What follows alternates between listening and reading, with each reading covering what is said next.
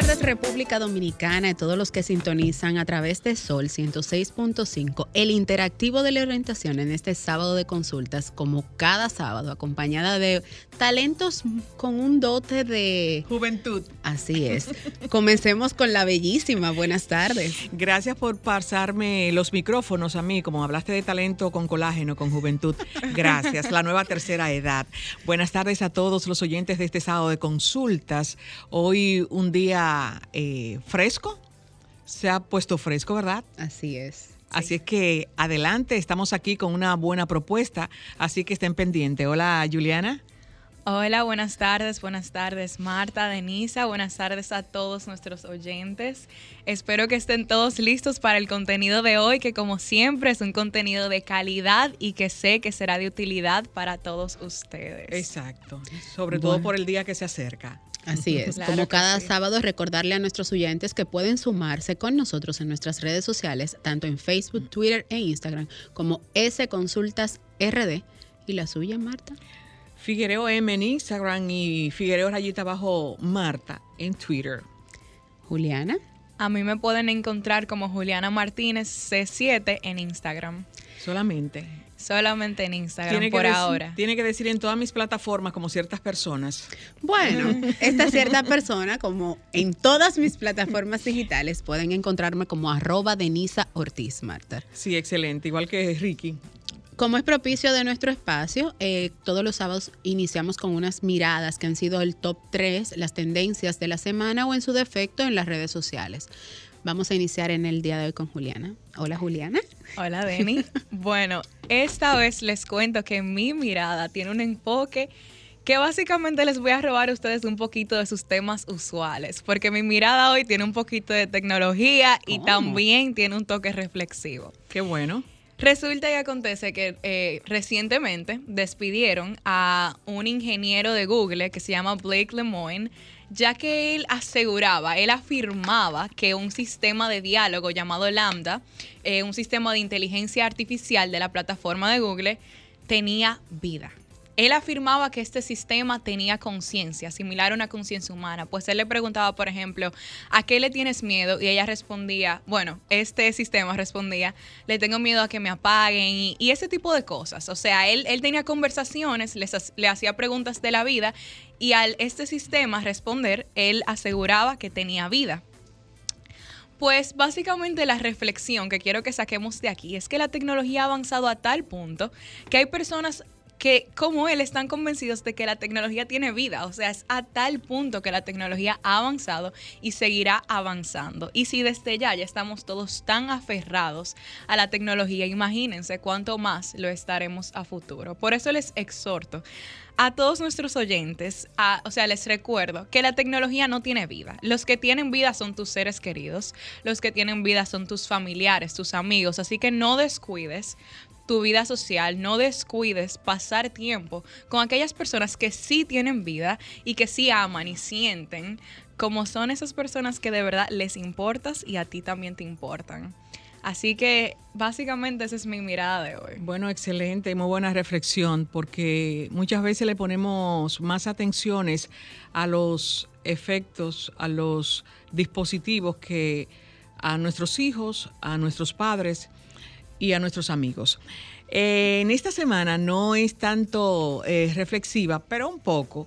No sé si a ustedes les pasa como a mí, que soy un poco vaga con relación a los ejercicios a los ejercicios físicos. Si yo veo en, en, Instagram una gente haciendo ejercicio, yo paso rápido porque me canso, como que, como que yo estoy haciéndolo, me canso. Entonces, eh, estaba mirando 10 consejos que pueden motivarte a realizar una actividad física. Eh, porque algunos, eh, como dije al principio, odiamos los ejercicios. ¿Y cómo superar este, eso para cosechar los beneficios y poner el cuerpo en movimiento? Bueno, uno tiene que identificar el por qué. El primer consejo es identificar por qué y para qué eh, yo voy a hacer ejercicio. A veces una motivación por la salud, por tus hijos, por tus padres, por algo. Debe haber una motivación realmente. Eh, el segundo consejo es coordinar eh, para hacer ejercicio con alguien, porque muchas veces uno solo, eh, uno comienza solo y después como no tiene motivo, porque no tiene una gente que te, que te, que tú te pongas como una meta, quien llegue primero a la meta, quien camine más. El tercero es recompensarte. Por supuesto. Si tú te recompensas diciendo, si bajo una libra, me voy a comprar otra licra, otro elemento deportivo. Eso es el segundo. El tercero, el cuarto, conseguir un monitor de actividad, que son herramientas que te hacen promover el ejercicio, como que te hacen motivar. Eh, hacer ejercicio a la misma hora del día también. Eh, según científicos, hacer ejercicio en la mañana te, te hace llegar más a, tu meta, por ejemplo, al hábito, hacer hábito en la mañana más que en la noche. Hacer actividades que la disfrute, como zumba. Hay muchas personas no le gustan caminar o no le gustan correr, pues hace zumba, baila, hace kickboxing, hace aeróbico. Empezar lentamente también. Muchas veces nosotros queremos en el primer día, ¡ah! 30 minutos. No, no, no. Comenzamos lentamente porque lento se llega más mejor, como dicen. Eh, una caminata con tu perro, cuando tú caminas con tu perro, tú llegas más lejos también, porque te vas entreteniendo. Y por último, un compromiso financiero. Sí. ¿Cómo así? Ese compromiso financiero es cuando tú enganchas tu tarjeta a un sistema. Un ejemplo, tú vas a hacer un. Hubo un gimnasio que hacía unos retos y tú te ganas al final eh, la membresía del año que sigue. Entonces, si tú haces ese compromiso financiero, tú no te vas a quitar del gimnasio porque tú tienes que llegar a esa meta. Entonces eso también te ayuda.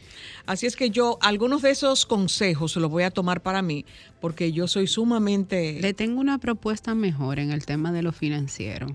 Me llegó así a la mente. Ahora. Qué bueno, ¿cuál? Es que cada vez que usted baje una libra, se deposite mil pesos a una cuenta que usted no pueda extraer el dinero de forma inmediata, sino que sea a través de la presencia. Vamos a decir con libreta. De esa forma usted se va a motivar que cada vez que usted esté bajando una libra, bueno, tiene que depositar esos mil pesos, pero al final, imagínese que usted baje 12 libras en un mes, son 12 mil.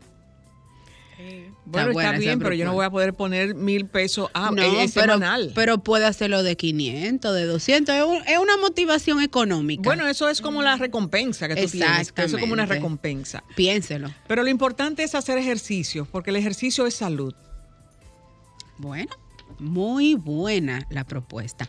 Bueno, como cada sábado mis miradas están enfocadas en temas de tecnología, como bien decía Julián al inicio de su intervención, y les cuento una primicia, y es que Instagram dio marcha atrás y suspende sus planes de imitar a la también aplicación denominada TikTok tras la lluvia de críticas de los usuarios y de las celebridades.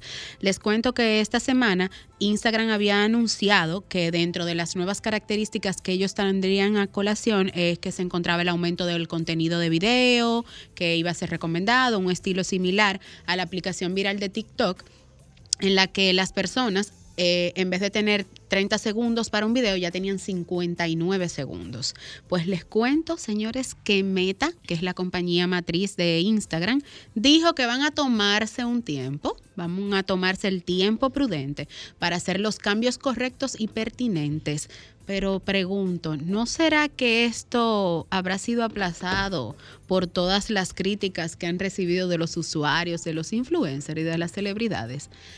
Hace unos, unas semanas atrás dije que todas las aplicaciones recientemente se estaban pareciendo, que ya ninguna tenía una identidad propia.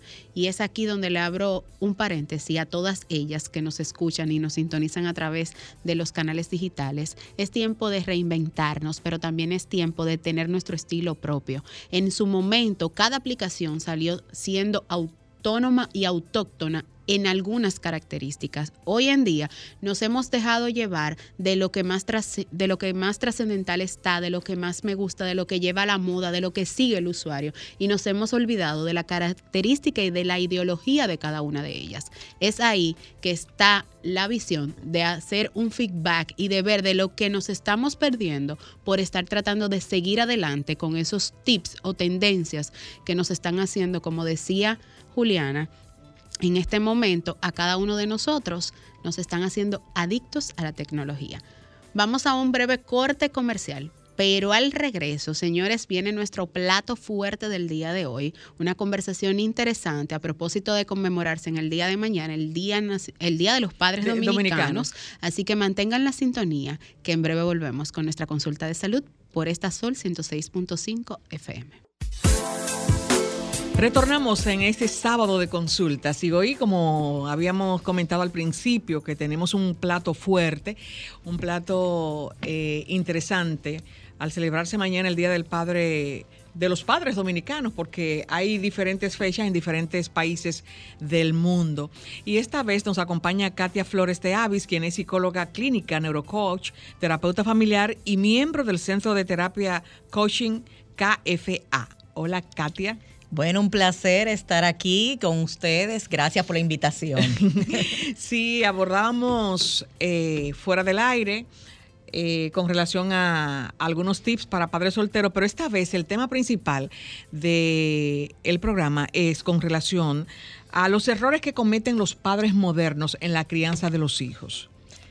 Sí, mira, vamos a, comenzar un poquito haciendo la comparación, ¿verdad?, de los padres de antes y los padres de ahora. Exacto. Para poder ver cómo los padres de ahora, queriendo compensar los errores de los padres de antes, se, yo, eh, se, también se van al otro extremo. Y entonces ahí tenemos que lograr ese equilibrio. Por ejemplo, los padres de antes. Un, paréntesis, Katia. Yo vi en esta semana, me perdona, un post que decía: eh, padres analfabetos antes criaban hijos eh, responsables y decentes. Y ahora, padres preparados tienen hijos que son muchas veces indeseables, que no maleducados.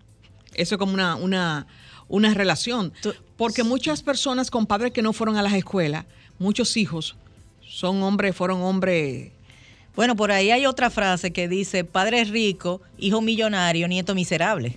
Sí. Que tiene que ver muchas veces con el padre que se hace a base de trabajo, ¿verdad? Le da el hijo, crece dentro de ese eh, trabajo, o sea, ese, ese modelo, esos valores, involucrándose con el padre, más tiene la educación que el padre primero no tuvo. Entonces crea como, lleva el trabajo a, un nivel mayor, por eso rico, millonario. Pero después nacen los nietos, los hijos de este que ya tiene todas las comodidades y entonces nacen con todas esas facilidades, se le da todo, no, no tienen el entrenamiento que tuvo él, eh, no tienen esa, esa necesidad de educarse y, formarse y aunque los padres le pagan la mejor educación y muchas veces no le sacan el provecho eh, necesario, entonces vienen, por eso muchas empresas eh, familiares cuando no se, se sigue esa educación a nivel interno de los valores que originaron la empresa, muchas veces en la tercera generación pueden caer.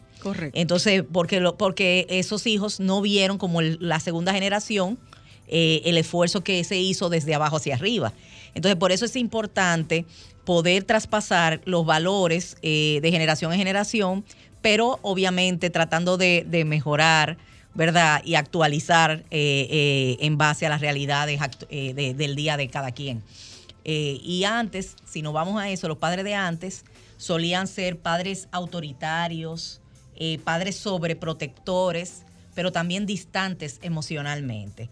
O sea, eran, eh, la autoridad estaba muy definida, muy marcada, había un patriarcado y si el padre fallecía o no estaba presente en la vida de la familia, entonces la madre tomaba el matriarcado. Pero había esa autoridad bien clara y bien definida, que era la última palabra en la familia. Entonces, eso, eh, esos extremos, o sea, los hijos no entraban en toma de decisiones, eh, los hijos no resolvían los conflictos, el padre resolvía las cosas porque también era protector o sobreprotector.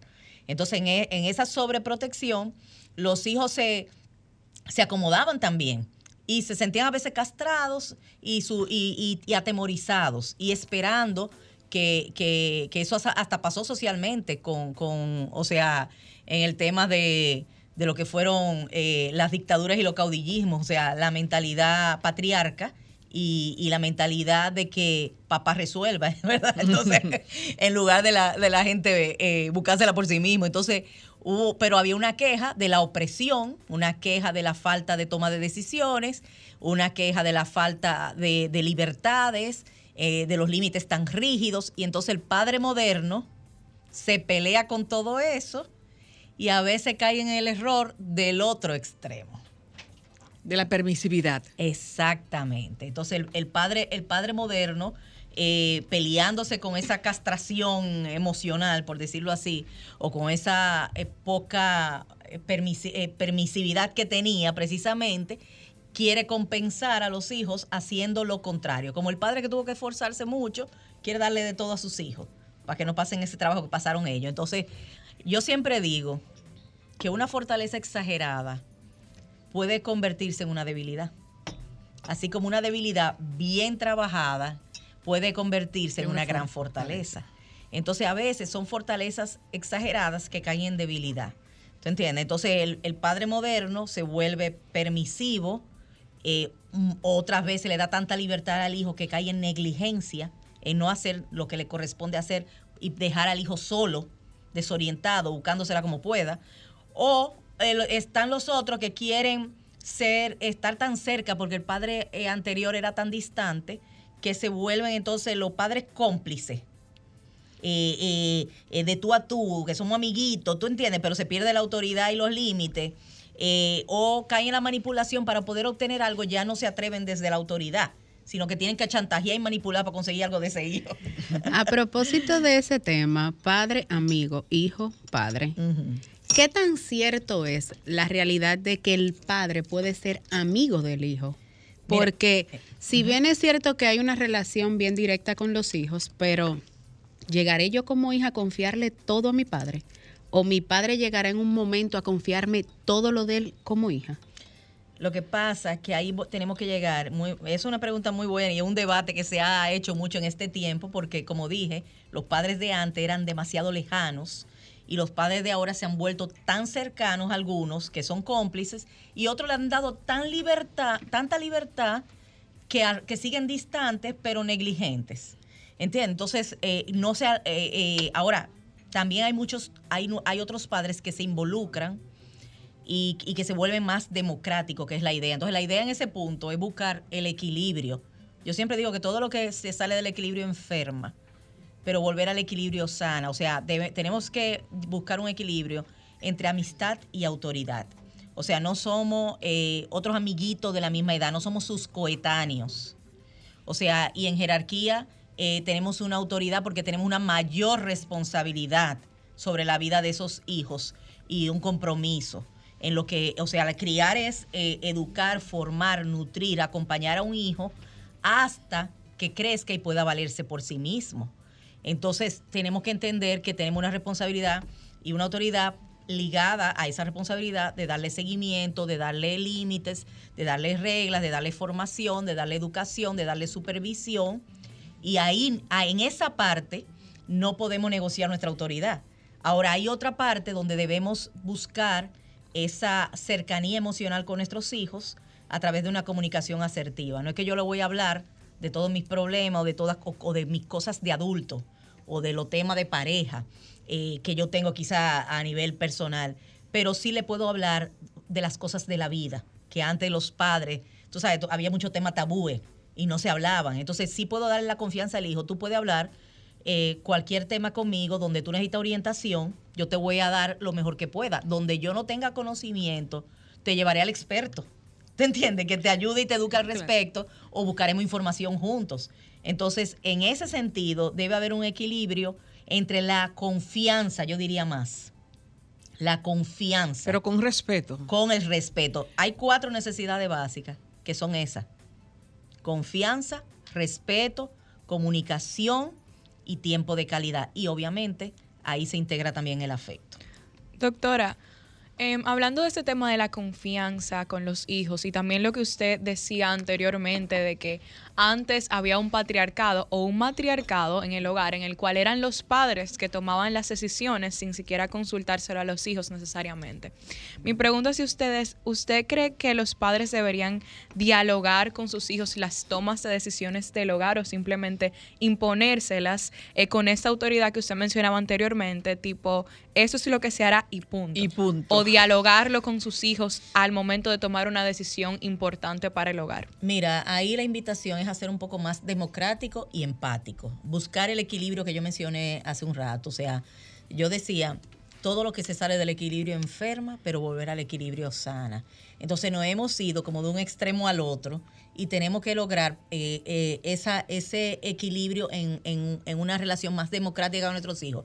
¿Qué significa eso? Que aunque nosotros somos la autoridad en el sentido de dirección, seguridad, protección, eh, valores, para, o sea, porque somos los formadores, tenemos que irle gradualmente a medida que los hijos van creciendo, dándole más responsabilidades, no se le dan de golpe, porque ellos pueden que no estén preparados para manejarla. Se le enseña primero con el ejemplo, después con el modelado, eh, eh, eh, o sea, dándole las herramientas, hasta que lo vamos llevando a que ellos vayan fogueándose, como dicen, poco a poco, asumiendo esas responsabilidades gradualmente, y ahí entra la toma de decisiones. Vamos, o sea, por ejemplo, por ejemplo, yo tengo un presupuesto, nosotros, o los padres tenemos un presupuesto para unas vacaciones, y nosotros damos las opciones entonces, ¿qué opciones tenemos? Bueno, según ese presupuesto, a lo mejor tenemos la opción, un resort aquí, a lo mejor un, viaje a, Disney más corto, ¿verdad? A lo mejor, entonces nosotros le damos, miren, de estas opciones que son las que podemos eh, eh, subvencionar. exactamente.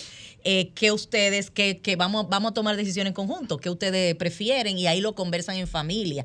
Entonces, fíjate, nosotros estamos dando las opciones, pero le estamos dando la oportunidad a los hijos que, que exacto. Entonces, que escojan dentro de esas posibilidades. Es como también eh, cuando mi hijo estaba pequeño, él, eh, eh, él se ponía a lo mejor, yo, o sea, escogía ropitas y a lo mejor le tocaba un cumpleaños y él quería ponerse una ropa, estando chiquito, que era esa. y esa a lo mejor era la ropa que era para estar en la casa, no era la ropa para ir a un cumpleaños. Entonces yo lo que hice para no coartarle su iniciativa y su deseo de toma de decisiones, porque eso es algo que también se requiere para la vida. Entonces yo lo que hice fue que le organicé todo el closet en conjuntitos.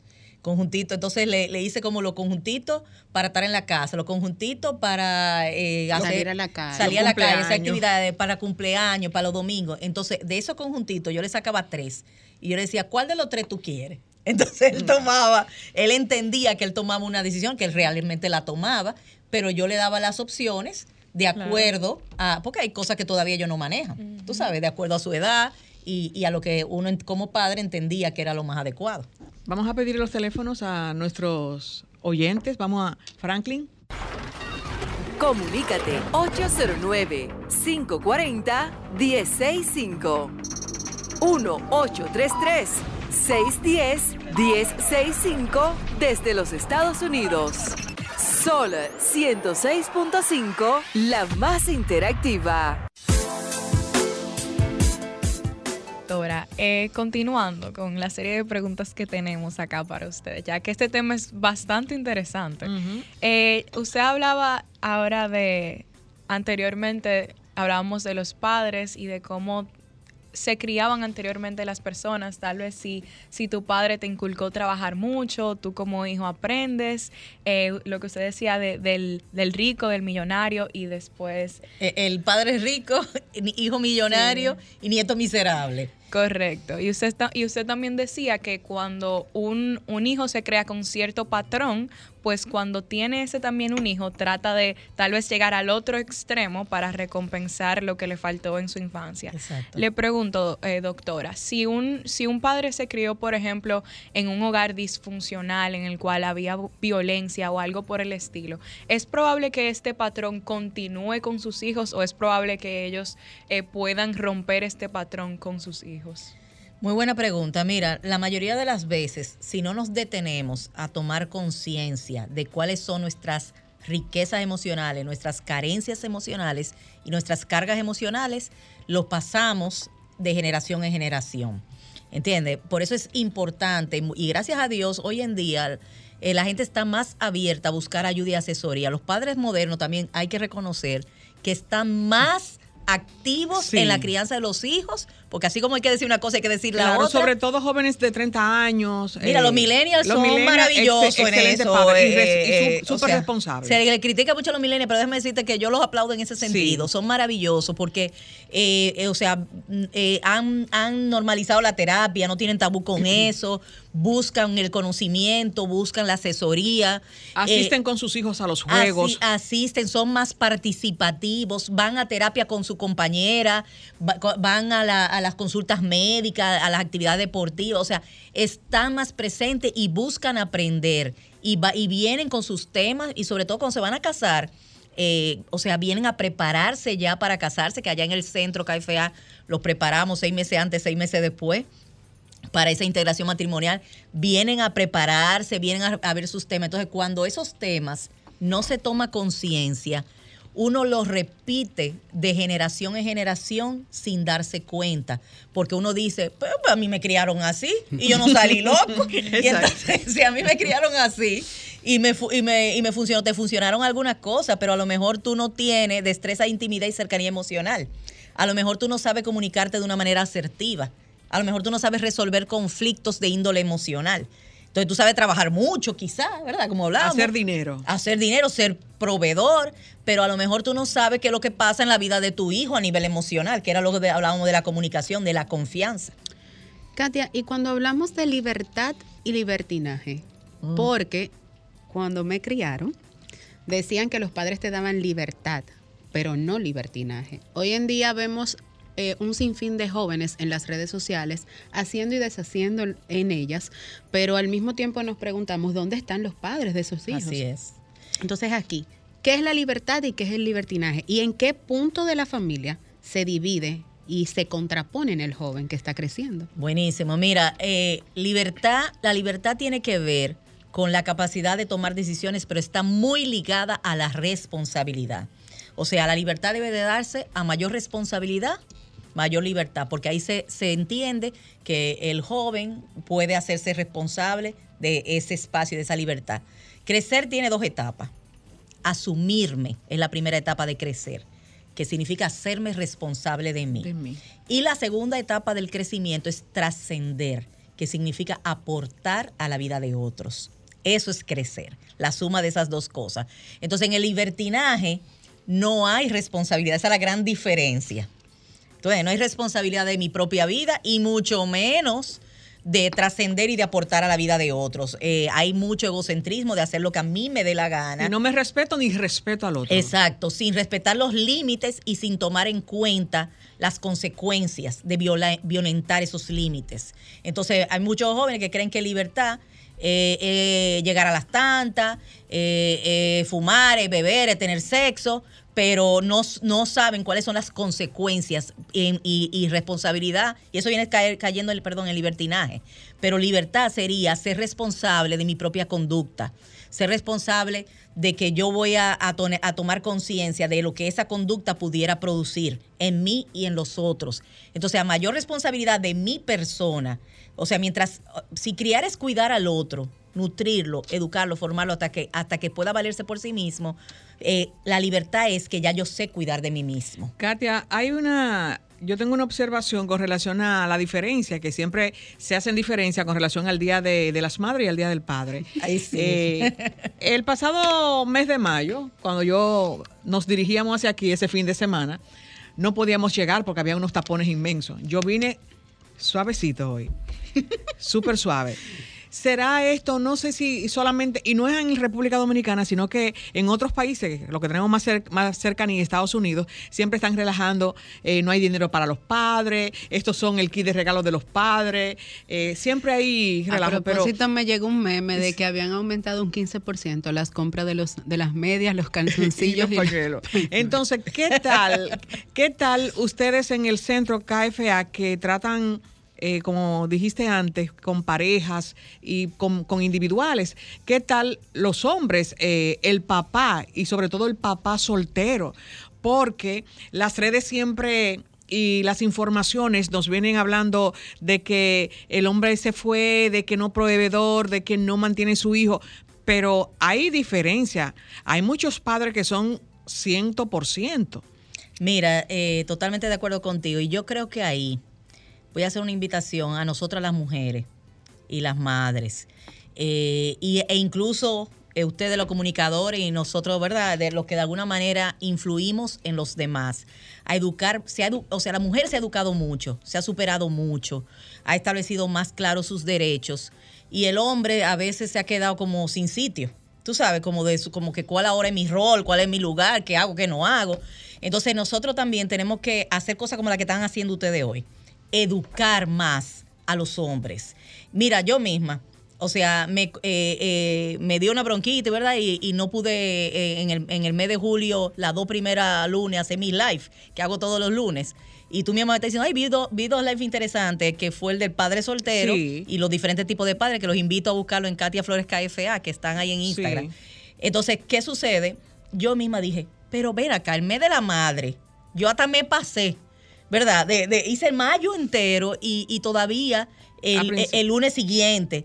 Yo le dije, no, tú sabes que yo voy a dedicar agosto a seguir educando a través de, la- de las redes a la- a- a- a- a- al tema de la paternidad. Correcto. Entonces tenemos que hacer más cosas como esta, más, eh, más, ¿cómo, ¿cómo es que dice? Si Mahoma no va, la montaña, la montaña montaña va va Mahoma. Mahoma. Entonces, vamos nosotros a tratar de llegar a esos padres y a, a darle herramientas y formarlos y educarlos en ese sentido. eh, y el que los padres milenios están llegando, pero los anteriores a esa generación que le da como un poquito de vergüenza todavía y que a veces van por la presión de la mujer.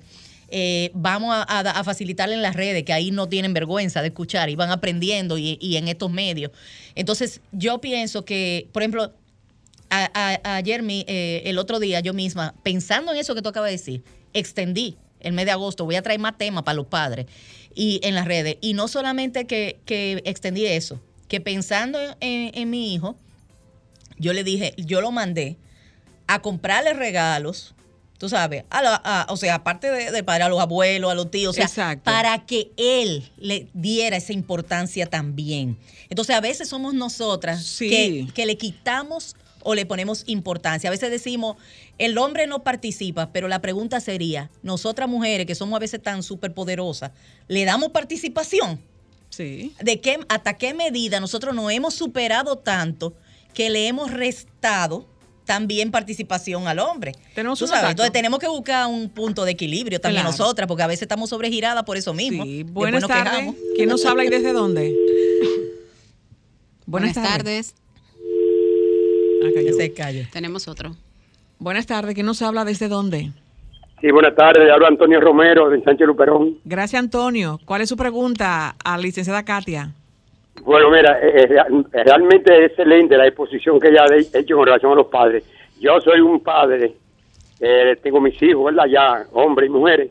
Y mi padre anteriormente eh, me mandó un mensaje. Era papá, de- papá tuvo como 35 hijos. Y papá tuvo hijos de distintas mujeres, pero siempre nos protegió a nosotros, los hijos. Nosotros somos alguien hoy por él. Y es un hombre bruto que no sabía ni siquiera escribir. Pero mandó un mensaje siempre de trabajo y unidad. Por eso yo a mi hijo, que tiene ya eh, yo tengo tres, un sacerdote, tengo una que está en Santiago, en fin. Pero el mensaje que yo quiero darle es que sí, que te hay que copiar y mandar un mensaje al hijo mío que tiene dos nietos, tengo mi, mi dos nietos con él, que se maneje como debe de ser, porque veo cierto eh, problemita en ese sentido y ambos en la pareja, pero bueno, el manejo eso para que realmente entienda que sí, que hay que buscar soluciones, porque los niños no pueden ca- ca- caer en, en ningún tipo de, de problema. Gracias y buenas tardes. Gracias. Buenas tardes. Tenemos otra. Excelente. Bueno, doctora, yo tengo una pregunta que la verdad no puedo dejar pasar, que lo pensé desde que usted estaba contando la anécdota de su hijo al escoger la ropa cuando estaba más pequeño. Y me pregunto, doctora, si un niño está, por ejemplo, gritando, llorando, imaginémonos todos ese escenario. Hay un niño pequeñito llorando, haciendo un show tal vez por algo que emocionalmente le afecta hay muchísimas maneras en las redes sociales que dicen que son apropiadas para proceder con esos escenarios. Hay personas que dicen que es apropiado eh, físicamente disciplinarlos, otros dicen que con alzar la voz y como imponer autoridad es suficiente, otros dicen que simplemente los dejes llorar hasta que terminen el escenario. Y doctora, usted que sabe de este tema, usted que es psicóloga, cuéntenos cómo es la manera correcta para proceder con esos escenarios. Pero vamos a unirla con este contacto. Buenas tardes. ¿Quién nos habla y desde dónde? Se cogió. Cayó. Se cortó. Ok, mira, eh, explicarle algo de la conducta humana. Cuando una conducta se sostiene a largo plazo es porque tiene una ganancia oculta. Y los niños, según su temperamento y sus habilidades, van viendo qué le funciona y qué no le funciona con los, con los adultos. Esas ganancias ocultas son porque no necesariamente son conscientes, sino a nivel de inconsciente uno va creciendo con ellas y se van haciendo más fuertes a lo largo de los años. Generalmente se ha descubierto, ¿verdad? Psicológicamente, que esas ganancias ocultas son poder, atención, enojo o desquite y pasividad e insuficiencia. Por ejemplo, eh, hay un, hay un eh, bueno, yo pudiera definir cada una, pero vámonos al tema que tú dijiste, la atención. Muchos niños tienen esa conducta o porque quieren una atención, aunque sea negativa, están buscando, o por poder, para desesperar al padre, ¿verdad? O a la madre, y salirse con la suya y que le den lo que quieran. Entonces, muchas veces, sí, para que nos- nuestro hijo se calle, vamos a suponer, un niño hace una pataleta porque quiere una paleta. Y yo, para que se calle, para no pasar vergüenza, le doy la paleta, aunque le dé el boche. ¿Tú entiendes? O, o- le llame atención o, o haga lo que haga. O sea, en ese momento yo le estoy dando al niño la ganancia. No importa, no importa que, que haya detrás un, un pleito, un- un- una consecuencia, una pela, una cosa como hacen muchos padres. O sea, al niño no le importa eso. Al niño lo que le importó, que logró obtener la paleta. Ya él supo que lo único que tengo es que gritar más duro para obtener lo que yo Wow, quiero. sí. Entonces, eh, lo que yo tengo que entender es que aunque llore, grite y patalee, si yo no quiero ma- eh, eh, re- reforzar esa conducta de, de, patale- de pataleta, yo no le puedo dar la respuesta esperada. Por ende, yo no le voy a dar la paleta en ese momento. Cuando tú estés tranquilo, ¿entiendes? A lo mejor yo no le digo ni siquiera al niño y yo compro la paleta calladita. Y, y y yo le digo cuando tú, o sea, cuando tú estés tranquilo, ah, vamos a suponer, habl- hablamos, o no, o sencillamente ignoro esa conducta, simplemente lo saco del lugar, o sea, lo mando, eh, baja la voz, aquí no se puede gritar, o tú no puedes estar aquí, ¿verdad? Y lo saco del lugar. O sencillamente no le doy la atención que merece esa conducta. Entonces, ¿qué va a suceder? Que si esa conducta no es eficaz, no le sirve. Y si no le sirve, ¿para qué la hago? Porque no obtengo nada. Entonces, en el momento que a lo mejor el niño está tranquilo y no se lo espera, entonces, y yo ya de repente, eh, a lo mejor ya estamos en la casa, ya pasó muchísimo tiempo y el niño está súper, ¿verdad? Portándose súper bien, tranquilito, haciendo lo que tiene que hacer. De repente yo le digo, ay, mira, te tengo la paleta. ¿Qué el niño va a entender? A nivel, sin, sin analizarlo mucho, eso a nivel hasta del subconsciente. El niño va a entender que cuando yo grito, pataleo, me sacan del lugar y pierdo el privilegio de estar y no me dan nada de lo que yo espero. Y, el y, y- y cuando, y que cuando estoy en la conducta adecuada, las cosas me llegan mejor. Entonces, muchas veces nosotros sin darnos cuenta, reforzamos o el poder en el niño negativo, el poder negativo, no el poder de funcionar bien, sino el poder de hacer lo que le da la gana, aunque se lleve a quien sea de encuentro. O la atención negativa, porque está haciendo el show, pero, el monólogo, o el show, pero pa- para haber un show necesita espectadores. Entonces, a- entonces hay ciertas consecuencias que yo puedo poner. Yo le puedo quitar privilegio, yo lo puedo retirar del escenario, si, si está haciendo un show y el show, ¿verdad? No quiero que tenga público, yo lo puedo retirar del escenario, yo le puedo eh, eh, poner un tiempo de reflexión aparte. o sea, con los niños a veces se usa chiquito la sillita al pensar de que, de que por qué eso no se hace, ¿entiendes? Y sentarlo y no dejarlo, eh, o sea, lo puedo apartar para, para eh, no permitirle que genere el malestar.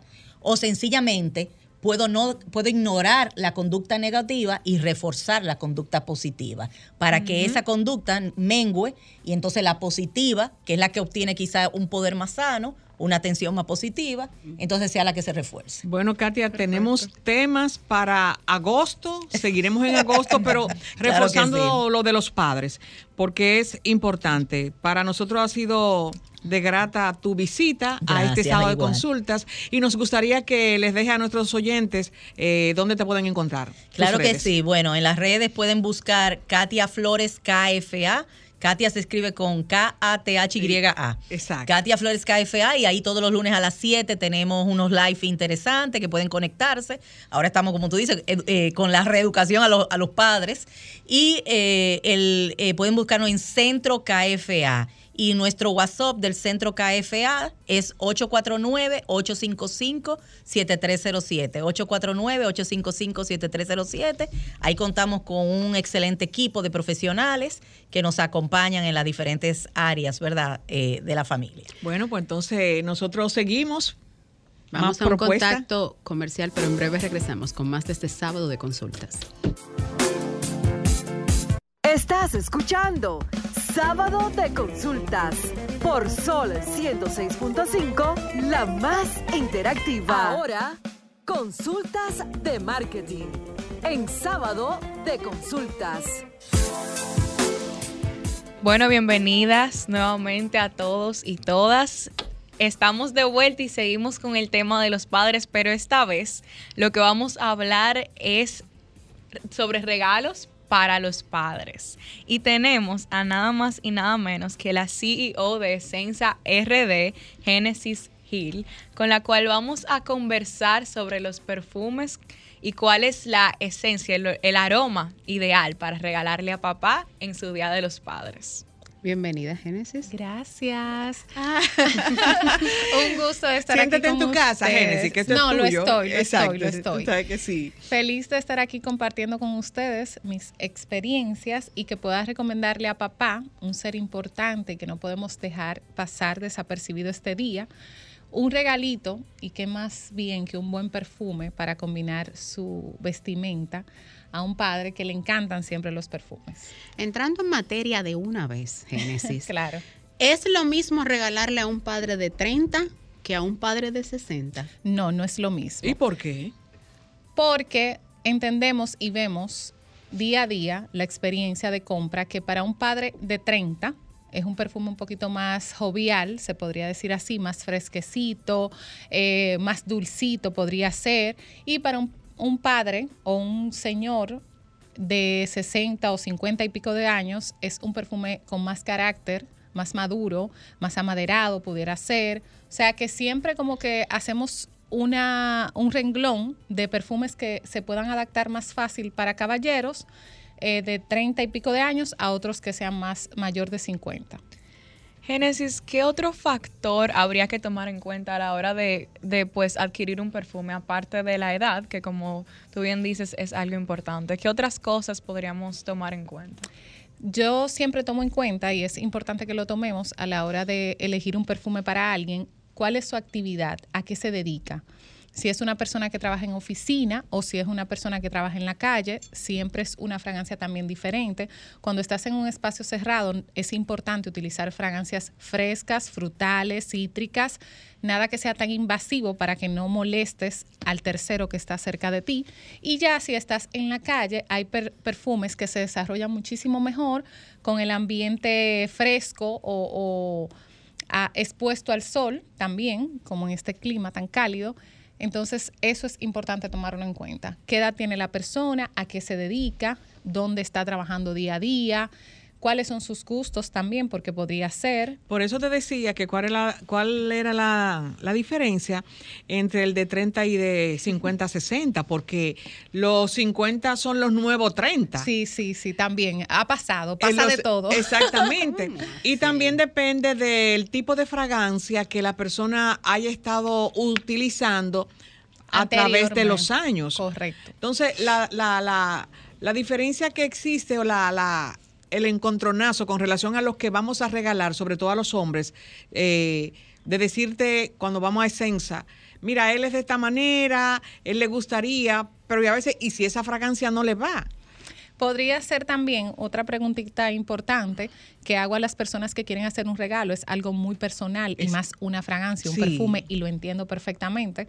Trato de llevar al cliente o a la persona que se lo va a comprar para un regalo, eh, aterrizándolo para que podamos acertar. Y hasta ahora, creo que el 99% siempre es- estamos acertando. Y hago esa pregunta que usted dice preguntar qué perfume ha utilizado durante todo el tiempo. Si me dice, utilizo Light Blue, ya yo sé que él se inclina por un perfume cítrico.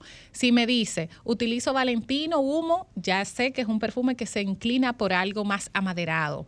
Eh, un Versace Eros, ese tiene un toquecito dulce, pero también tiene un toquecito amaderado, es más jovial. Puede ser, como usted dice, que hay hombres que se, se sienten un poco juvenil y muchachitos, como Sí, dicen. sugar Y- daddy. Sí, sí, sí. Y tienen sus 50 o 60 años y les gusta utilizar fragancias también que son más juveniles. Entonces eso va a depender y uno siempre cuestiona qué perfume ha utilizado anteriormente para acertar bien a la fragancia que podemos inclinar que vaya en la misma línea olfativa de lo que ya ha utilizado. Génesis, en la mañana, 6 de la mañana, salgo de casa, viene el hombre con esa fragancia que inunda el ascensor, pero hay un detalle, Ajá. es muy fuerte. Sí. ¿Qué recomendación le darías a esos hombres que salen a las 5 de la mañana de su casa, que entran a la oficina a las 6, pero el perfume que utilizan es muy fuerte y afecta a sus compañeros? Así es. Tenemos que ser cuidadosos y pensar también en los demás. Hay algunas personas que me dicen, no, es que quiero que, que se sienta fuerte, no me importa porque a mí me gusta oler la fragancia. Ojo, las fragancias, después que ya tú tienes utilizándola un cierto tiempo o después que te la colocaste hace una hora, no te, ya tú no te la sientes. Sí. El tercero te la siente. Entonces, Porque tú estás acostumbrada ya. Exacto, entonces, y también tú te acostumbras a todo, así es hasta el desodorante, después que tenemos un tiempo hasta hay que cambiarlo porque Sí. el cuerpo te está diciendo ya, tengo mucho tiempo con él. Bueno, entonces, en el caso de las fragancias, eh, es bueno que seamos un poquito delicados para cuidar el olfato de los demás, de nuestros terceros, que le puedan molestar. Trato siempre de orientarlos a eso porque yo sé que muchos sufren de que, ay, que yo tenía un compañero de trabajo que me mataba cuando llegaba temprano a la oficina Y con ese perfumazo. Y me daba hasta dolor de cabeza. No, porque yo me monté en ese ascensor y ese hombre dejó inundado un perfumazo tan fuerte. Recuerden que los perfumes usted no se los siente, pero el tercero se lo va a sentir. Es normal. Entonces no se ponga tantas atomizaciones, es mi recomendación. En caso de que ame ese perfume que sea muy fuerte, con dos usted ya basta. Si no, con compre o utilice otro tipo de perfume que sea un poquito más suave, ligero para el día a día, un perfume cítrico y que pueda ponerse más atomizaciones. Eh, En el, en el caso de que sea tan temprano, eh, una persona, tú le hagas la pregunta, ¿y a qué hora? ¿Qué hace? Eh, ¿Se le puede decir un splash temprano? Un splash de hombre. eh, Una Yo no, fragancia- a mí no me gusta recomendar splash, voy a ser sincera, pero sí hay, hay perfumes que son como body spray que Ajá, pueden exacto, utilizarlo en la exacto, mañana, pero spray.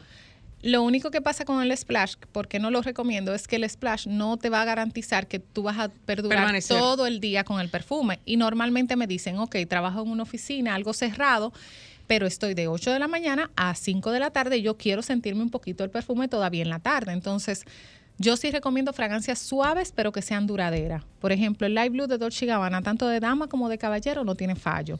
Es un perfume fresco, es un perfume suave. Eh, podremos mencionar también Issey Miyake. El hombre este es un perfume cítrico, fresco y tiene un toquecito de flores, pero nada invasivo. Aqua de Gio de Giorgio Armani para los caballeros. Este se puede Esas son recomendaciones, papá. escuchen. Sigue, sigue con las recomendaciones, que casi nos vamos. Sí, tenemos el Giorgio Armani que se puede adaptar muy bien tanto para la mañana como para la noche. Eh, son perfumes que no van a molestar y te van a perdurar todo el día. Génesis, yo quisiera que nos digas, tanto a nosotras como a todos los oyentes, entre tantas opciones que hay de regalos para papá, cuéntanos por qué darle un perfume sería la mejor opción. Siempre digo esto. Ya luego que tú tienes una buena vestimenta, que tú combinas ese zapato, el caballero, una buena correa, una buena camisa un buen polo shirt, se puede decir así, hace falta obligatoriamente un perfume. O sea, el hombre, muchos subestimaban y me decían, no, porque tú vendes más perfumes en las madres que en los padres, y no. En el caso de Sensa, hemos vendido muchísimo más en los padres porque he incentivado es una, se puede decir así, y también la mujer entiende que el hombre le encanta un perfume. Entonces, yo recomiendo que un perfume es un regalo perfecto para papá porque lo ayudas a combinar su prenda de vestir con un buen perfume. Excelente, ya saben, padres, vayan a Esenza RD y ya no estén dando esos kits de los regalos de, de los 70 porque Génesis tiene el perfume. Génesis, quienes deseen contactarse contigo, ¿cómo lo pueden hacer? Lo pueden hacer vía nuestras redes sociales. Estamos como Esenza, E E-S-S-E-N-Z-A, underscore RD. Ahí tenemos todos nuestros números de WhatsApp y creo que es lo ma- la, la- la vía más fácil. También tienes tienda física. Sí, correcto. Estamos en la Gustavo Mejía Ricard, número 254, El Millón. Están a tiempo, están a tiempo. Todavía hay Sí, tiempo. sí, hay ¿Cuál es el claro. horario de trabajo en el día de hoy y de mañana en caso de que laboren? Correcto. Estamos hoy hasta las 5 de la tarde y mañana de 11 de la mañana. No, perdón, de 10 de la mañana a 1 de la tarde. Es un horario especial para que papá no se quede sin su regalo. Lamentablemente llegamos al final de sábado de consultas. Agradecerle a todas las líneas telefónicas que están repletas, así que Génesis debes volver. Sí, y a ustedes que están en sintonía, gracias por mantener siempre con cada entrega de sábado de consultas. Para nosotros es un placer. Marta Figuereo, Juliana Martínez y tardes. Ortiz se despiden hasta la próxima entrega de sábado de consultas.